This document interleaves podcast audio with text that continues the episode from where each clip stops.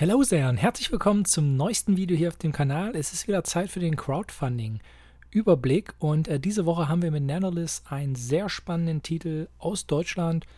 Kooperativer Crawler kann man sagen, der einige Sachen sehr interessant macht. Und ähm, wenn ihr den Kanal aufmerksam verfolgt, dann wisst ihr gestern, also am 14.08., also als ich das aufnehme, am heutigen Tag, ähm, ist ein Video hochgekommen, wo es um den Bosskampf zu Nanolith geht. Und ich werde jetzt heute noch mal ein bisschen was allgemein zum Spiel sagen und zu meinen Eindrücken von dem Spiel, was ich bisher gewinnen konnte über meine Partien via Tabletop Simulator. Kommen wir aber gleich zu. Bevor wir dorthin kommen, nochmal kurz äh, die Anmerkung. Letzte Woche haben wir angefangen mit unserem Discord-Channel rund um kooperative Spiele und ich freue mich riesig. Ihr seht es hier, es sind schon 50 Leute zusammengekommen. Richtig cool äh, Murphy und ich, wir haben den Kanal weiter ausgebaut für alle, die jetzt schon dabei sind, um das hier auch ein bisschen übersichtlicher zu halten. Also hier, wir sind ja im Bereich Crowdfunding-Spiele gerade.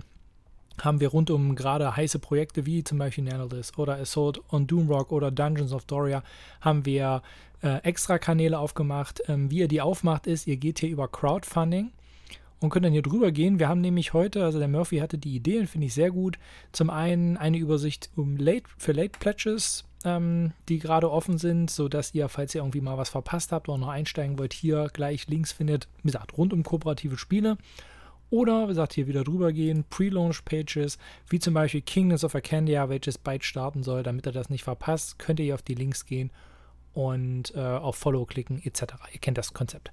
Genau, ähm, dazu gibt es natürlich nach wie vor die Möglichkeit, rund um den Kanal Fragen zu stellen, Anmerkungen zu stellen. Hier unten werden Schnäppchen gepostet, Flohmarkt-Sachen, Suche. Ich suche zum Beispiel etwas, äh, nämlich Hotshots hat jemand vorgeschlagen unter einem meiner Videos. Fand ich interessant. Ich mag ja sehr Flashpoint. Also, wenn das jemand hat, äh, es zu einem fairen Preis loswerden möchte, bitte bei mir melden. Gerne über Discord, aber sonst habt ihr auch hier meine Kontaktdaten. Ja, also nochmal Werbung für den Discord-Kanal. Ich freue mich auf jeden Fall riesig für alle, die jetzt schon dabei sind. Mega.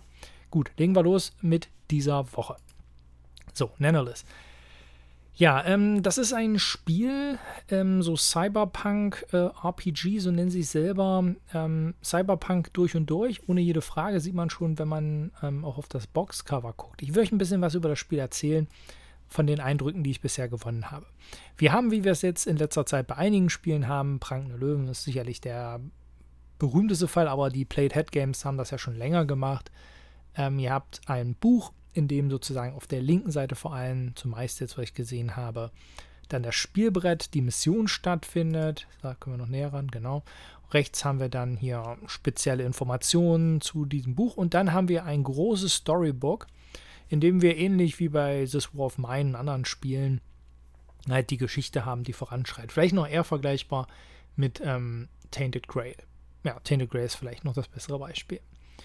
Gut, das erstmal so grundsätzlich, wie das Spiel so aufgebaut ist.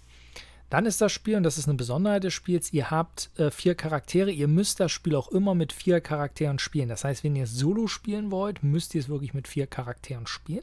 Das kann natürlich sehr stressig werden. Es sind auch immer die gleichen vier Charaktere. Ihr habt keine Charakterauswahl, sondern es sind vier festgeschnittene Charaktere. Das kann man schon mal als einen Negativpunkt auch nennen.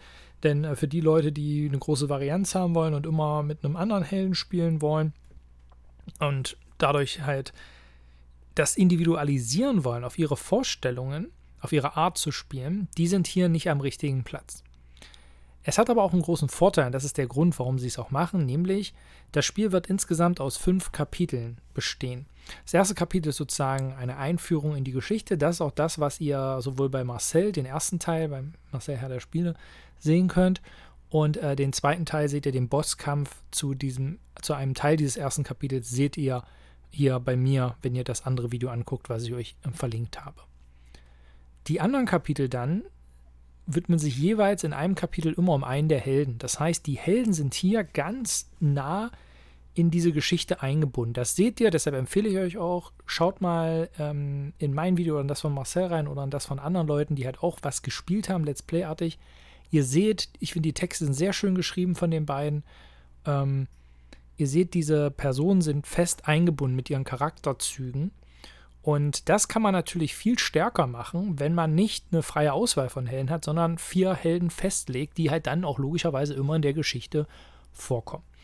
sodass mir gerade dieser Story-Part sehr gut gefällt. Er erinnert mich, ähm, auch von seiner Qualität, muss ich sagen, an das, was wir Anfang des Jahres bei Rogue Angels schon gesehen haben, was ja leider bisher nicht finanziert wurde, aber was ja auch nochmal neu starten soll.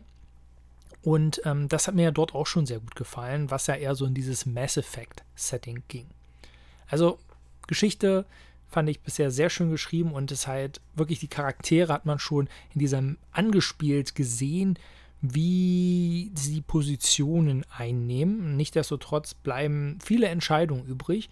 Das, was man so aus, aus Computerspielen kennt, gibt dann so Lobbys, wo man dann entscheidet, äh, geht man durch die Tür oder hackt man sich dort rein. Also das passiert sozusagen neben dem klassischen Dungeon Crawler Feeling.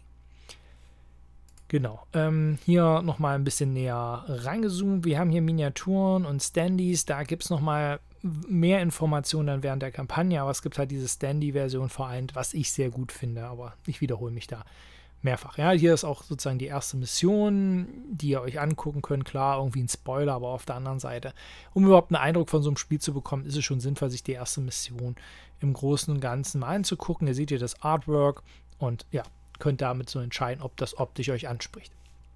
Was jetzt für mich die große Besonderheit des Spiels ist, das sehen wir hier. Nämlich, wir haben ja diese ähm, Charaktere, hier zum Beispiel äh, Valid, und ähm, die dann halt die klassischen Sachen sind. Ne? Wir haben Supporter, wir haben Healer, wir haben hier einen Damage-Dealer, ja, äh, wir haben einen Tank. Also, das ist schon sehr klassisch. Am Anfang ähm, würfelt ihr alle eure Würfel und es in der Hinsicht kommt dann eine Würfeleinsatzmechanik zum Tragen. Ihr entscheidet dann als Gruppe, wer diese Runde anfängt. Das ist dann ähm, auch derjenige, der sozusagen als Startspieler dann sozusagen für diese Runde bestimmt wird. Ihr seht hier auch schon, hier stehen Skills, denn ihr habt auch noch Skillkarten, die sieht man hier leider auf diesem Bild nicht so gut.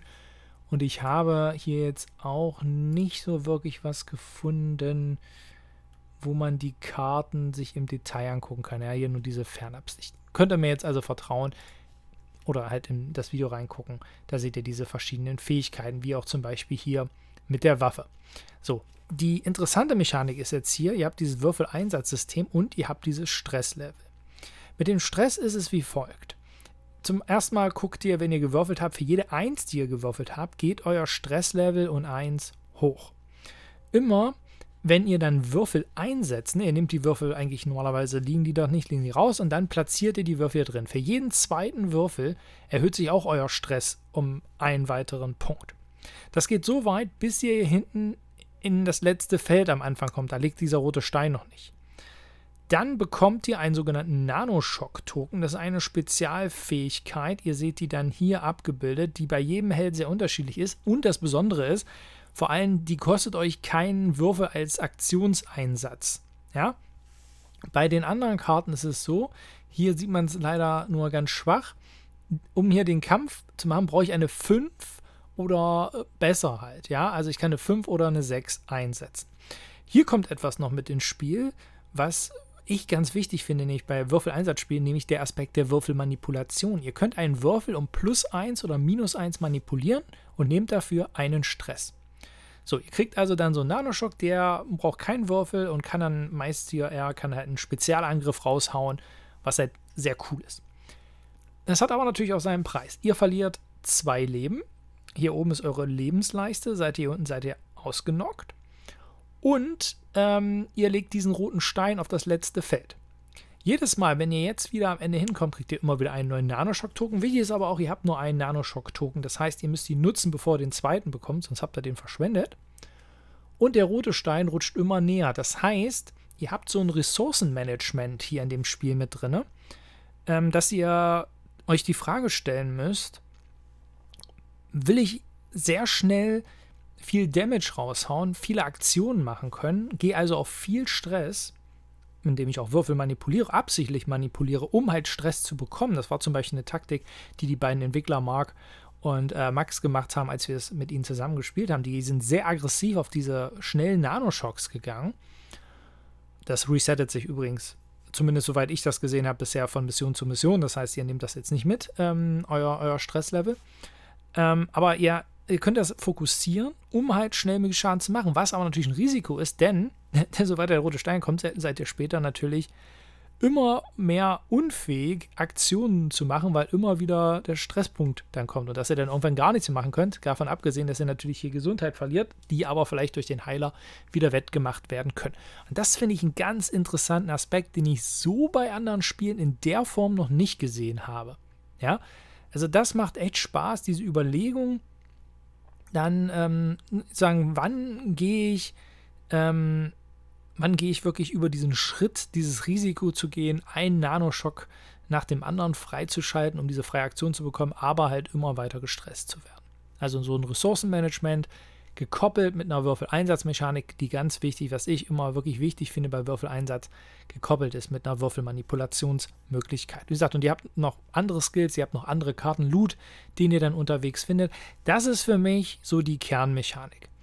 Die KI wird entweder bei den Bossen über ein eigenes Deck geführt. Das fand ich echt cool. Die Bosse hatten, also der Boss, den wir gespielt haben, zumindest, der hatte dann noch mal so ein extra Tableau, so eine extra Seite hier, wie ihr es hier oben seht, äh, mit verschiedenen Fähigkeiten. Das war wirklich schön gemacht. Da muss man natürlich sehen, ähm, ob das dann im, im, weiteren Spielverlauf, ob die alle so individuell sind. Aber der war schon individuell und sehr unterschiedlich zu den normalen Minions, sag ich mal, die man hat. Und äh, wenn wir jetzt hier nochmal auf die normalen Minions dann sozusagen gucken, wo es auch verschiedene Kategorien Nahkämpfer, Fernkämpfer, da gab es dann so eine Karte. Ähm, und dort wurden dann Plättchen abgelegt. Also die würfeln dann halt, ich fand, das war recht einfach abzuhandeln. Es wird auch hier oben über so eine Mechanik dann geregelt, wie die reinkommen. Ihr habt so eine Zeitinitiativleiste hier. Äh, desto höher die kommt, desto mehr Monster kommen. Das heißt, ihr könnt auch nicht ewig rumtrödeln als Gefahrenlevel. Ich glaube, so nannte sich das dann auch. Ähm, steigt dann immer mehr. Ja, das ist nichts Verrücktes, muss man sagen. Ich finde es absolut zweckdienlich. Es gibt aber Spiele, die natürlich eine komplexere KI bieten. Aber ich glaube, als Entwickler ist es natürlich immer die Frage, man kann natürlich immer komplexere Sachen bieten, die aber natürlich auch mehr Zeit in Anspruch nehmen. Ich fand hier Zeitmanagement verbunden für diese Phase der Gegner absolut im Rahmen. Ähm, viel hat man diskutiert und das ist natürlich das, was ein kooperatives Spiel vor allem ausmacht, weil man sich viel unterstützen konnte. Manche Karten, es ist schade, dass man das nicht sieht. Oder hier sieht man es vielleicht noch, hier seht es hier vielleicht. Hier unten sind ähm, die Porträts von anderen Charakteren und die kann man, man kann sozusagen diese Fähigkeiten dann unterstützen noch. Ja, also natürlich mit gewissen Kosten verbunden. Äh, hier seht ihr auch nochmal die Gegnerkarten. Das fand ich auch eine sehr schöne Sache, die wir noch gar nicht so viel in diesem ja, Let's Play ähm, gemacht haben. Ja? Genau. Ähm, durch das Buch habt ihr natürlich auch eine verhältnismäßig geringe Aufbauzeit. Also das ist etwas, was ich eh wirklich cool finde, auch wenn es uns natürlich im, im der Exploration einschränkt, weil die ist natürlich so nicht da.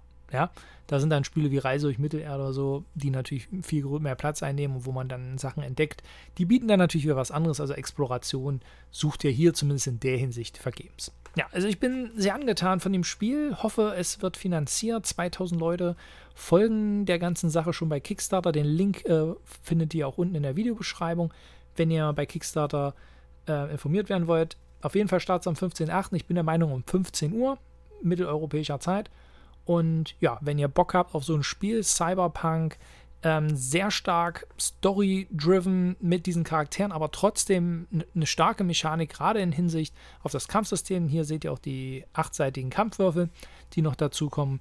Wie gesagt, das ist alles in einem, wie ich finde, sehr verständlichen, nachvollziehbaren, ähm, fehlt gerade das Wort, wie nennt man es immer so schön, Intuitiv, ja. Es ist ein intuitives System, wenn man einmal sich in die Regeln reingelesen hat, ergibt das halt schon Sinn, so wie sie sich das gedacht haben. Ja, also Nanolith startet morgen oder wenn ihr dieses Video seht, heute am Montag. Genau, dann gibt es The Red Dragon in Battle for Greyport Chaos in Copperforge. Was ein Titel. Ähm, also The Red Dragon Inn, das ist ja etwas, was ich auch schon mal vorgestellt habe, ich glaube vor einem halben, dreiviertel Jahr gab es da ein neues Grundspiel, glaube ich sogar. Return to the Red Dragon Inn, glaube ich sogar. Dazu gibt es so einen Ableger, äh, Battle for Graver, und dafür gibt es eine neue Erweiterung. Ähm, genau, wenn man jetzt hier guckt, 7,1 ist ein Deckbuilding-Spiel vor allem. Fantasy, äh, eine Menge liegt hier an Karten rum. Ich habe diese Sachen noch nicht gespielt, deshalb, wenn jemand von euch äh, Erfahrung mit dem Spiel hat, gerne mal in die Kommentare schreiben oder halt auch, wie ich vorhin gesagt habe, bei Discord mal vorbeikommen und mal was in den Spielbericht reinschreiben, denn ich kann das so nicht riesig einschätzen. 7,1 ist okay. Ähm, gibt aber einige Deckbilder, die da schon besser bewertet sind. Und ähm, für mich ist jetzt gerade so der Punkt, Deckbuilding-Spiel. Ich habe jetzt gerade diese Legendary-Serie äh, angefangen und bin da jetzt erstmal gut, gut mit dabei, weil ich auch das Thema sehr schön finde. Hier auch noch Fantasy. Ich habe ja ähm, Hero Realms spiele ich ja sehr gerne und äh, Heroes of Tenify. Also Fantasy-mäßig sind schon einige Sachen da. Deshalb gerne mal in die Kommentare, wenn jemand von euch weiß, ähm, wie das sich im Großen und Ganzen spielt. Wenn man sich das so durchliest, ist es halt hier ne, Protect the Landmark und bla bla bla. Hier gibt es dann Steampunk scheinbar eher mit als Thema drin, aber ja, so sonderlich viel Information zu der Erweiterung gibt es noch nicht. Wenn einer von euch da mehr Informationen hat, gerne in die Kommentare. Ja, und zu guter Letzt möchte ich euch noch auf ein Spiel hinweisen, auf das ich letzte Woche gestoßen bin, nämlich Halls of Higra. Das ist ein Solospiel, welches im Zweiten Weltkrieg zu verorten ist, nämlich als eine Gruppe von norwegischen Soldaten versucht man hier halt die Deutschen im Zweiten Weltkrieg weitmöglichst zurückzudrängen. Sie selber bewerben es damit, a solo-only game in the same vein as Robinson Crusoe, This War of Mine and Dead of Winter. Und gerade die ersten beiden Titel gehören zu meinen absoluten Lieblingsspielen. Und da werde ich natürlich, äh, da horche ich natürlich auf. Thema für mich interessant. Ich weiß, manche Leute mögen das mit Zweiten Weltkrieg nicht. Ich als Historiker finde das grundsätzlich wirklich interessant. Hier haben wir auch Entwickler, die ähm, mit Entente Normandy, Castle Itter Erfahrung haben mit diesem Setting. Und wenn man hier auch mal guckt, äh, gerade von dem Studio auch hier, Dawning the Purple und so, also auch andere Spiele bei Kickstarter schon gemacht haben. Ja, es sieht äh, Eurogame-lastig in einer gewissen Weise aus. Finde das vom Thema interessant. Und Robinson Crusoe ist ja ein Spiel, was man ja theoretisch sowieso solo spielen kann. Und ich bin aber jemand, ich habe ähm, zum Beispiel der Unterhändler, was ja auch ein reines Solospiel ist, super gern kooperativ ähm, zu zweit gespielt, wo man dann diskutiert und zusammen Entscheidungen trifft. Und das stelle ich mir bei dem Spiel auch sehr gern vor. Wenn ihr euch sowas vorstellen könnt, dann könnte das für euch ein interessanter Titel sein. Hier ähm, norwegische Kronen, deshalb vom Preis nicht schockieren lassen, seid da rund bei 52 US-Dollar, was ja aktuell fast 1 zu 1 in Euro ist. Müsst ihr wissen, ob das das für euch interessant macht. Hier kann man sich das so ein bisschen angucken mit diesen, diesen ganzen Phasen. Ich bin auf jeden Fall sehr interessiert und werde mir das besorgen und werde das dann auch auf dem Kanal sehen. Und dann werde ich bewerten, ob es wirklich ein Spiel ist, welches sich auch gut kooperativ spielen lässt. Jetzt gerade spiele ich die Solo-Kampagne von äh, Keystone, die ja auch kooperativ gespielt werden kann. Und Solo-Technik bin ich ja schon sehr, sehr begeistert von. Das macht echt Spaß, weil es so schön auch ähm, steigert und verschiedene Module mit reinkommen.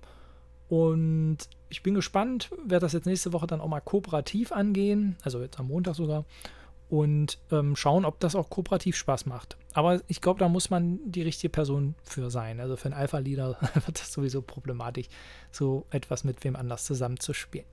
Okay, das ist diese Woche. Wieder interessante Sachen dabei. Nanolith, also das ist für mich ein Pflichtding. Und äh, Halls of Hagra bin ich mit großer Sicherheit auch dabei. Schreibt gerne in die Kommentare, wie es bei euch aussieht. Ich wünsche euch eine schöne Woche. Bleibt gesund. Bis zum nächsten Mal. Ciao.